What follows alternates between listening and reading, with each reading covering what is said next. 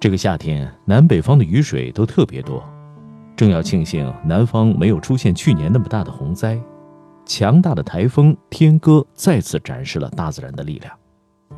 不知为什么，看到这种狂风暴雨的画面，总有种刺激感。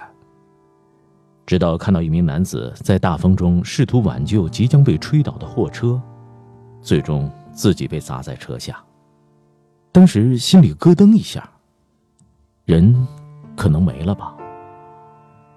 看了朋友圈一篇热文才知道，这名身亡的周姓男子五十四岁，车子才买来两周，当时人家都劝他算了，但最后悲剧还是发生了。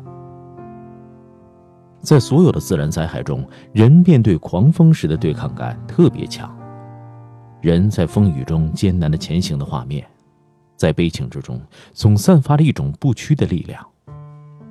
高明的艺术家懂得借助风雨来渲染感情，所以表现人生沧桑慷慨的诗文多会有风雨的意象。白先勇的小说《孽子》里就有一个类似的情节，主人公李青在台风里苦苦地帮助一个瘦弱的女摊贩把一车水果转移到安全的地方。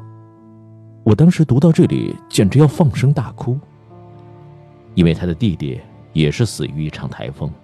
而他的母亲也像这个小贩一样艰难的拼搏生活。人在苦难面前互相扶持，有一种让人泪流满面的力量。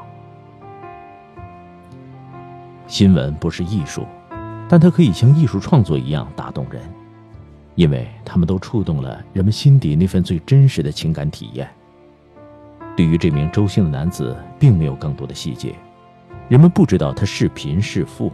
也不知道他是几个孩子的父亲，但是，他同台风对抗，紧抓住自己那份艰辛打拼的成果时的执着与无力，却让很多人想起了自己的艰辛生活。好多人留言在讲述自己同苦难对抗的故事，印象最深的是一位学生说，九岁那年，他母亲为了省钱坐一辆三轮车，结果出了车祸去世。围绕这则新闻话题的讨论，展现了人类一种很宝贵的能力，叫共情。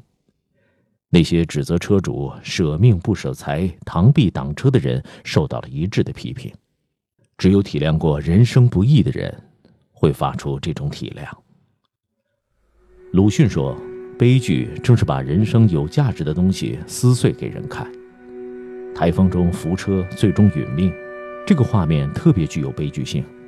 悲剧之所以具有震撼人心、净化灵魂的艺术魅力，就在于它表现人面对死亡、苦难和外界压力时所展现出的超长的抗争意识和坚毅的行动意志。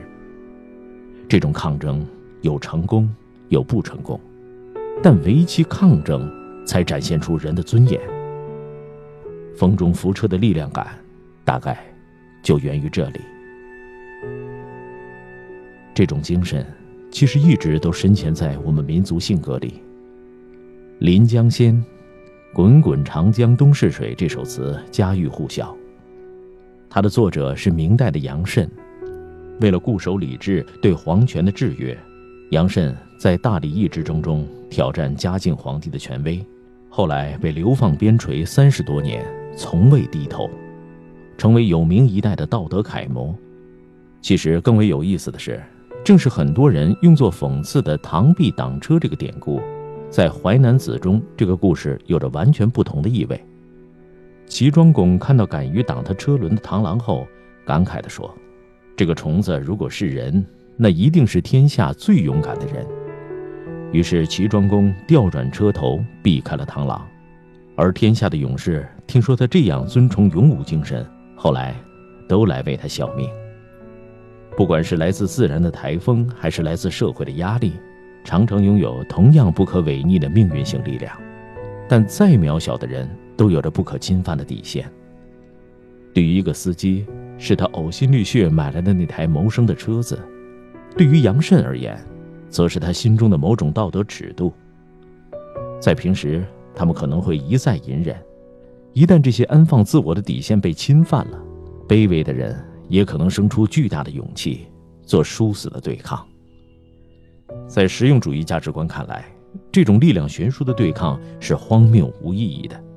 但这种张力极强的对抗所表现的不屈，则让人心生敬畏和感动。